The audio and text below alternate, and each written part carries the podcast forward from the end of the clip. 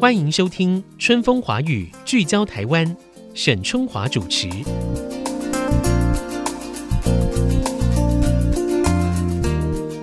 Hello，各位听众，大家好，欢迎收听《春风华语》，聚焦台湾，我是节目主持人沈春华。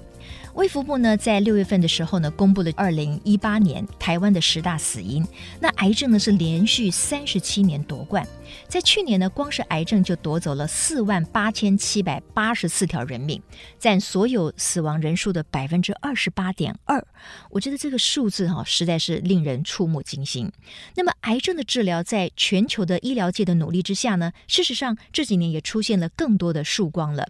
那除了我们一般知道的像外科手术之外，还有放射线的治疗、化疗、标靶治疗。那另外呢，还有最新的包括免疫检查点的。治疗等等，所以呢，把癌症从不治之症，真的可以把它变成一般的所谓慢性疾病吗？这一天真的会到来吗？所以今天呢，我们非常荣幸在我们的录音间呢，我们请到了这一位非常具有代表性，他在癌症治疗研究呢，可以说是享誉国际的专家。他不但是我们中研院的院士，也曾经在世界顶尖的德州大学安德森癌症中心，也就是 MD Anderson Cancer Center 担任过教授。主任跟副校长这些重要的职务哈，那么今年年初的时候呢，他回到台湾了，并且接任了中国医药大学的校长，要为台湾的癌症治疗带来贡献，希望能够强化台湾医疗研究人才的竞争力。那我们一起来欢迎洪明奇院士，洪校长您好，主持人您好，各位听众大家好，今天很高兴在空中跟各位见面。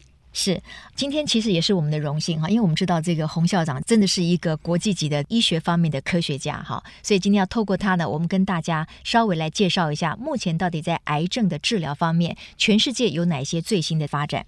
那事实上呢，我在一开始的时候提到了一个全世界治疗癌症的重镇，就是德州大学的 Anderson 癌症中心。那这个癌症中心呢是赫赫有名哈，其实他在亚洲很多国家很多人都知道，那也有很多人罹患了癌症之后呢。千里迢迢的到 Anderson Cancer Center 接受治疗。那您在那个地方有了三十多年的服务的经验哈，您要不要跟我们说明一下，为什么德州大学的安德森癌症中心会成为一个全世界癌症治疗的重镇？它是为什么会有今天的这样的一个成果？好，德州大学 MD Anderson 癌症中心是一九四一年建立的，是。那么当初建立在德州。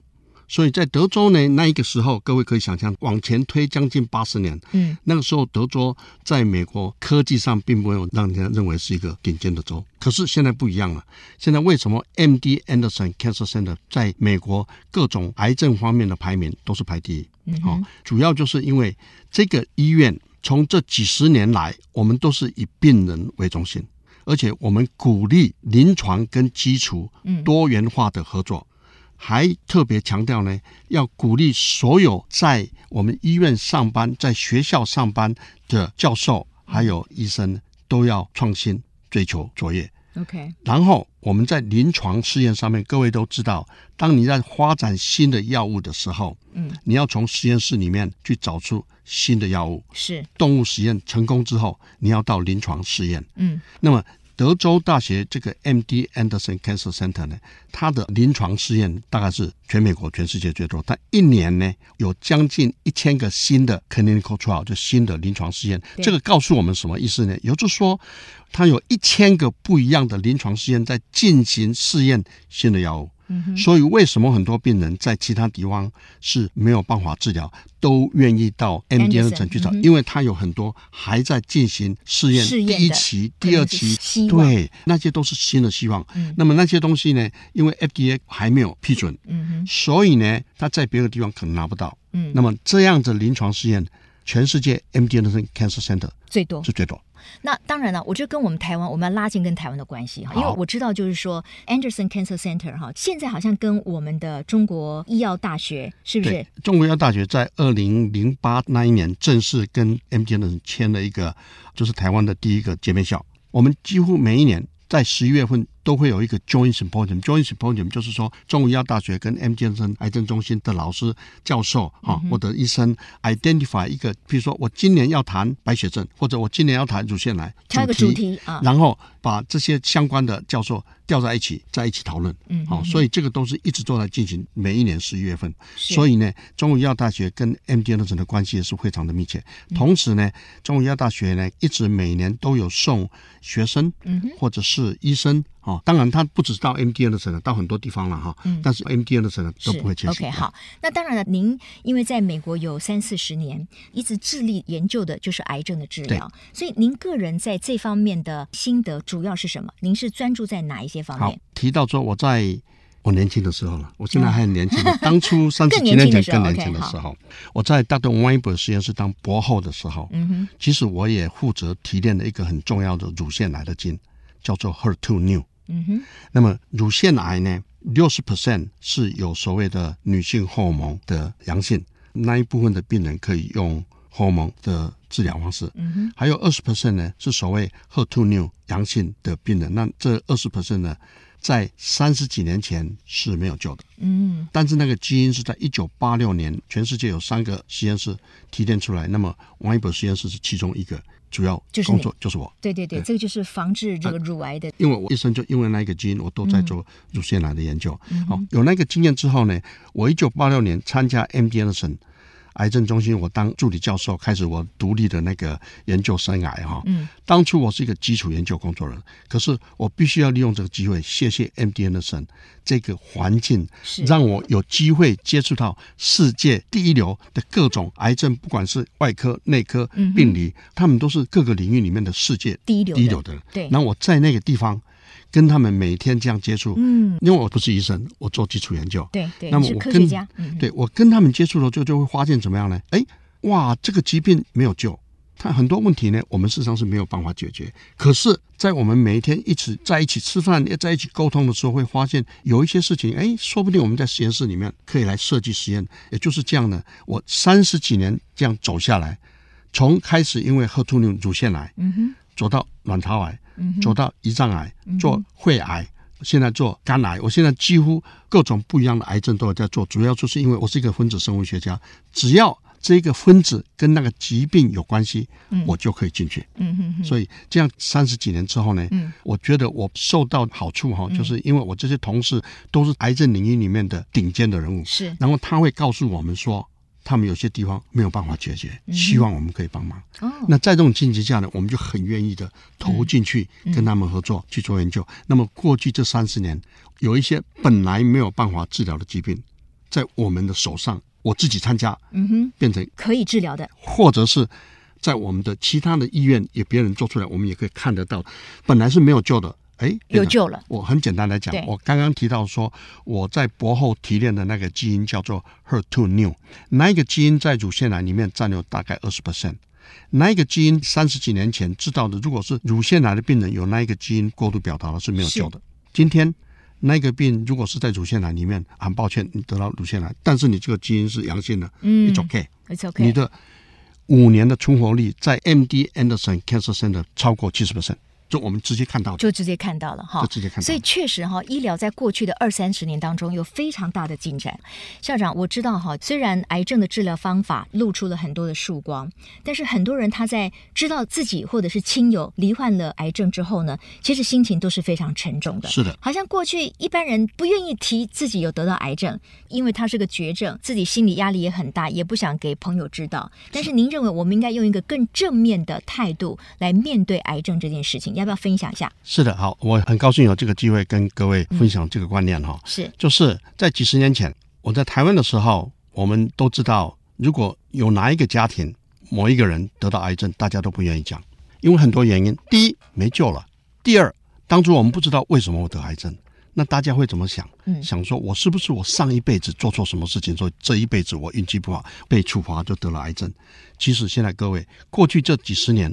因为很多科学家、很多医生，这个研究结果呢，我们现在已经知道，今天得到癌症不是你上辈子做错事情，今天得到癌症是因为你正常的细胞可能暴露在阳光之下，所以会得到皮肤癌。那么可能吸烟，所以得到肺癌。像这样子的东西，我们已经知道很多很多引起癌症的原因，并不是因为你做错什么事情。所以现在我觉得病人本身已经渐渐愿意出来讲说，我得了癌症。那么过去这几十年对癌症的了解，已经知道的相当的透彻。在所有很多主要的疾病里面呢，我想癌症是在过去这几十年了解，还有在治疗方面都是有最大突破的一个领域。嗯，比如说我们大家都知道，我们如果在讲癌症，我们在讲实体癌啊，就是肿瘤的话，嗯，当然就是外科手术割掉嘛。嗯，好。还有一个就是化疗，那各位如果有接触过化疗的人都知道，这个化疗呢是一个大家都不太愿意做的治疗方式，因为副作用吗？副作用太大，因为化疗是怎么样？它是以毒攻毒，嗯，它做一个很毒的药去杀死你的癌细胞，但是它杀死你癌细胞的时候，同时你正常细胞也会被杀死，嗯，所以你要在你把癌细胞全部杀死之前呢，你人还健康的，那才能活下来。所以化疗的那个副作用很大，嗯哼，最近这二十年。在癌症的治疗里面有很大很大的突破，我可以大概稍微分两个大类，一个叫做标靶治疗，标靶治疗呢也是一种小分子的药，跟这个化疗是一样的，但是它不一样是怎么样？化疗是以毒攻毒，就是我把一个很毒的药拿来给病人，把癌细胞杀死。标靶治疗的意思就是怎么样？就是因为我们过去几十年可以已经知道癌细胞呢跟正常细胞是不一样的，那在这个不一样的之间。科学家或者是医生呢，就可以尽量去了解说，既然它不一样，那么我专门设计一个药，只来杀这个癌细胞。对，我只对付坏的细胞嘛。不好的人我把它杀死，嗯、好的人我把它留着，留下来。所以各位可能也有听到过说，当你在做所谓的标靶治疗的时候，事实上你的副作用是比化疗还小很多很多很多。为什么？因为它主要是在杀死癌细胞，而不是杀死正常的细胞，嗯、所以它会有疗效。但是它的副作用会很小，嗯，好、嗯，那二十年来的这个所谓的啊标靶治疗有很多很多，在各种方面啊，肺癌也好，乳腺癌也好，很多各种方面都有。那么最近将近十年，可能不到十年，它七八年哈，有另外一个新的方法出来，就是所谓的。免疫 checkpoint，我们简单来讲就是免疫疗法。嗯哼。那么各位假如有注意报章杂志的话呢，那个去年诺贝尔奖两个得奖组，那个 Jim Allison 是在是我的同事在 MD Anderson Cancer Center，是另外一个 Hongzhou 呢是在日本。他们两个去年拿诺贝尔奖，就是因为他发展了这个新的免疫疗法。那我跟各位听众分享一下哈，我不晓得各位有多少人看过我们中国的古籍哈？哪一本？《黄帝内经》。就是华人最早的一本那个医疗圣典，对圣典，对，它里面提到说哈，当一个疾病要治疗的时候，有两个最重要的因素，嗯哼，第一个就是要去邪。第二个是要扶正去邪，邪就是邪恶的邪，邪恶的邪就是不好的东西。对，去邪就像我刚刚讲的标靶治疗，标靶治疗，因为标靶治疗就是干什么？就是只把癌细胞杀死，就是去邪，去邪去掉不好的东西。对，只杀癌细胞就是去邪。那么扶正是什么？扶正就是坚强我们的免疫力。嗯哼，因为其实我们人体里面。有一些好的细胞，比如说叫做 T 细胞或者叫 B 细胞，这些细胞在人体里面就好像我们的警察一样。嗯嗯嗯，就是当坏人来的时候，这些 T 细胞、B 细胞是会出来保护我们的。嗯，好，那么免疫疗法呢，事实上并没有在设计一个药来杀死癌细胞。免疫疗法呢，观念是它用一个药。使得你的免疫力，使得你的 T 细胞或者 B 细胞的杀伤能力加强，所以杀伤癌细胞的能力增增强。所以免疫疗法，也就是说，让你的警察的警力更强。是这个免疫检查点抑制剂哦，嗯，有一点像什么观念呢？各位都知道，道高一尺，魔高一丈。对，癌细胞当它变成癌细胞的时候，我们这个人体的所谓我们的警察。就是 T 细胞哈，嗯，他会说你这个癌细胞已经变成癌细胞不好了，他会认识它，嗯哼，好，认识它之后呢，这个 T 细胞呢就会过来把它杀死，对，OK，但是呢，癌细胞为了要保存它自己，就好像那些强盗啊，他不要让警察抓，对不对？嗯嗯，所以他会伪装他自己。嗯，他为了伪装他自己，他怎么样呢？他就是表达一些蛋白质做伪装，去告诉这个 T 细胞，就告诉警察说：“我不是坏蛋。”哎，对，没错。然后就这样子之后呢，因为癌细胞很聪明的啊，强盗就会告诉警察说：“哎，我是好人呐，你不要来找我了。”那么有时候这个 T 细胞就被他蒙骗掉了。好，那蒙骗掉之后，癌细胞就活下来了。啊，活下来之后呢，这个 T 细胞不能杀死它了。嗯，那么免疫检查点就是怎么样？就是把这个蒙骗的手法把它解开，解开，解开之后呢，这个检查这个 T 细胞就有照妖镜了。嗯，它有照妖镜，一看，哎呀，你就是伪装的嘛。那那个时候我我就要攻击你。对，所以呢，免疫疗法事实上并没有拿一个药去杀癌细胞。它只是让我们的警察，我们的 T 细胞不要被癌细胞把它蒙骗掉了，嗯嗯，同时增强这个 T 细胞的能力，就是体内有千军万马帮你去打那些坏蛋就对了。对对对对，所以就这样子呢，把这个癌细胞杀死。所以现在呢，相当于是《黄帝内经》已经预测到了，就是要去邪。又要扶正，现在我们两个都有了。嗯。好，我觉得可能很多的听众会觉得说，哎呀，也许我的亲友，甚至是就是我们自己，可能罹患了任何的一种癌，对不对？那我应该如何去选择一个好的方法，以便于给我做最好的治疗呢？这个问题，我觉得一个癌症病人，当你被检查到有癌症的时候，第一点，癌症不是那么可怕，癌症可怕，但是不是那么可怕。OK，还有各位听众记得。你的心情会影响到你的免疫力。嗯嗯。那么我们刚刚提到最新的这个免疫疗法是干什么？是增强你的免疫力。是。那么，假如你的心情很好的时候，是，你也会增强免疫力的时候。嗯。你这是你自己天生，天生的免疫力，对，所以你不要说，因为我得到癌症，哎呀，没救了，我沮丧了，那你就是你的抵抗力就不见了。所以要保持心情愉快，增强你的免疫力。嗯哼。另外一点就是相信你的医生，嗯哼，因为这些医生都是专业训练，是，他看过很多病人，对，对不对？对我们来讲，我得到癌症就是我的生命。但是对那个医生来讲，他可能看过好几百个像你这样的病人，而且他可以看文献上的统计的数字，嗯、所以你必须要对你的医生要有信心，然后自己心情要保存愉快。嗯，哦，还有，癌症是一个非常专业的病。比如说，我简单来讲，癌症我们说癌症好像是个病，不是。你肺癌里面就有很多种不一样，嗯，乳腺癌里面有很多不一样，在这个时候你必须要去找一个很专业的癌症医师来看你。OK，好，我们谈到了癌症的各种治疗方法哈，刚才那个我们的校长呢提到了免疫疗法哈，当然了，很多人认为说那个所谓的免疫检查点抑制剂就是免疫疗法呢，对很多人哎很有效哦，那为什么对某一些人他又没有效？好，这个是这个很重要。嗯，这个是现在的医学界里面哈，尤其抗癌方面是很热门的一点哈，就是说，突然间这个免疫检查点的抑制剂出来之后，变成很多疾病都有效。单独一个药的话，大部分的实体癌。大概有二十到四十 percent 的 response rate 有一些 response 哈，但是不是把所有的癌症都治疗掉哈？所以很显然我们需要再知道更多的东西。嗯，但是呢，在抗癌的药物的发展半个世纪以来呢，嗯，你几乎没有看到说哪一个药是吃来就对这么多种的免疫疗法都有效，因为什么？对，因为它增强你的免疫力啊，每一个人都可以啊。那这样子出来之后，您刚刚提到的就是说，哎，有蛮大一部分是有效的，可是有一部分是。无效，所以这就是现在要去做癌症研究最重要的实践了。为什么没有效呢？就是。我们要去了解说，为什么这一百个病人里面只有这三十个会有效，另外七十个没有效？嗯嗯。那这个没有效的原因，当我们找到之后，因为现在我们在过去这几十年对癌症的研究哈，技术哈突破很多，我们可以找到它的原因。现在有一些报告出来了。那当时你知道说为什么它没有效的时候，那你这样你可以做所谓的联合疗法。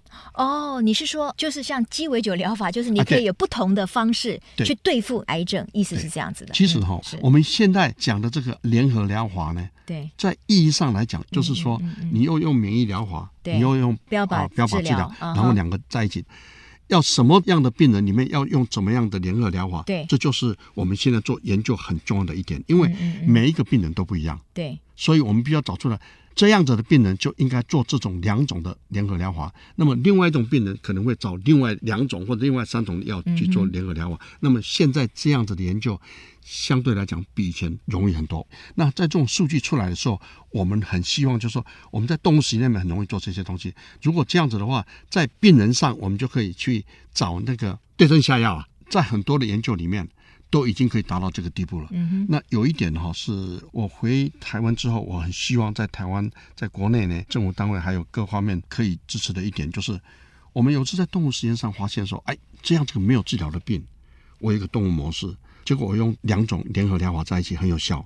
好，那么这个东西呢，我们在做的都是最新最近的新的药，在美国食品药物管理局刚刚，比如说去年批准了，或者今年批准了。嗯、好，如果我在 MD Anderson Cancer Center，我马上就可以做临床试验。我们当然要经过 IRB，就是经过一些那个人体试验的委员会去被 approve，然后就可以做。但是在国内有时候会有一点 difficult。嗯，怎么样呢？就说我说哎，我有这样的数据，然后有这个病人在，这个病人在没有 option，没有什么，没有其他的、呃，没有其他的选择的时候，哇，这个药是在美国被批准了。嗯嗯。那所以这个临床试验，我如果要在这里做。变成我没有办法做，那听说了，我现在还在学习哈，就是说我们可以经过国家单位哦去申请哈，让台湾的 FDA 或者是卫务部去批准，批准之后呢，可能还要美国那个药厂或者欧洲的药厂同意给我们那个药，嗯嗯，那这样子的话。也许我们在台湾对那种完全没有选择的病人有一种新的希望，对，而不需要说像以前这样子就一定要到美国去做。是是，你到美国去治疗跟在这里治疗当然不一样。对对，事实上我们缺的是什么？嗯哼，就是那个药，就是那个药。OK，好，就是那个药。当然了，就是说以全球的医疗的研究来讲，有没有办法让国际之间能够更快的彼此去受惠到国际间的医疗的一个成果？这个很重要嘛。对，否则也许美国已经有这个药了，可是我们台湾可能还要等很久。那我们的这么的病人可能也等不及，对不对？哈，这是您想要推动的。所以我最后利用一点点时间请教一下我们的校长，就是说，您从世界级的一个癌症研究中心回到了台湾，您认为会有哪一些具体的做法，可以让台湾的研究跟国际来接轨？谢谢啊，您问这个问题啊，这也是为什么要回台湾的原因主要之一啊，嗯、就是我在美国癌症中心三十几年学到他的经验，我觉得台湾我们就是那么大，多大我们都知道。那么我们就是两千三百万人，是对不对？那我们这个国家要在世界上让人家好看得见，举足轻重。对，嗯、我们必须要在各个行业里面都要有亮点。对，当然都要有亮点。是，如果我们在各个行业里面都有很多亮点的话，是再小也没有关系。那么我个人觉得，我在美国四十年，在癌症中心三十几年，嗯，看到以前是不知所措，不知道怎么去救这些癌症病人。现在我发现，哎、嗯，有 SOP 啊。有手续你可以去 follow，而且好像不是那么困难。对，那在这种经济下，我们学到的经验，我很希望说，我可以回到家乡，把这些经验呢，以中国医药大学当做这个平台。嗯哼，好，但是不只是中国医药大学，是要跟台湾所有的最主要的医学中心或各大学、各研究单位，只要大家有共同的兴趣，简单来讲，如果说我只是在中国医药大学做，也许可以有两个亮点。对，可是如果今天我跟台大合作。跟台北医学中心合作，或者跟阳明合作，嗯哼，那么哎，他们也有两个亮点，我们也有两个亮点。可是我们这两个亮点加起来之后，我们可能变成十个亮点。了解，这是我个人觉得，现在台湾主要的医学中心里面，大家都应该有共识的一个观念。嗯，太好了。然后我个人有一个愿望，以前我们都是怎样？都是这个疾病在国外已经治疗好了，它有药了，我们再把它进口。我希望将来有一些疾病，有一些，比如说癌症，有某一种癌症，因为刚刚已经提到，癌症不是一个病，是很多不一样的病。嗯、那么有一些癌症呢，嗯，是不是在台湾经过我们所有的主要的医学中心的合作，把一个没有办法治疗的癌症，在台湾第一个先把它治疗好，让世界其他的国家追随我们。嗯嗯嗯嗯，这是我最希望看到的。OK，好，我们知道最近呢，刚刚公布的国人平均寿命呢，已经来到了八十点七岁，这也创下了历年的新高哈。事实上，我想平均寿命的提高，很大的原因，除了大家越来越重视养生和运动之外，当然那个关键就是。医疗水准的提升和突破，因此呢，我们对于智力医疗研究的专家啦、科学家们，其实我们是非常的衷心的感佩的。所以今天非常谢谢洪明奇院士，也是中国医药大学的校长，今天接受我们 IC 之音的访问，把第一手的癌症治疗的研究心得跟成果和国人来分享。谢谢您。好，谢谢主持人啊，谢谢各位听众，也非常谢谢各位听众今天的收听。我们下周春风华语聚焦台湾空中再会，拜拜，拜拜。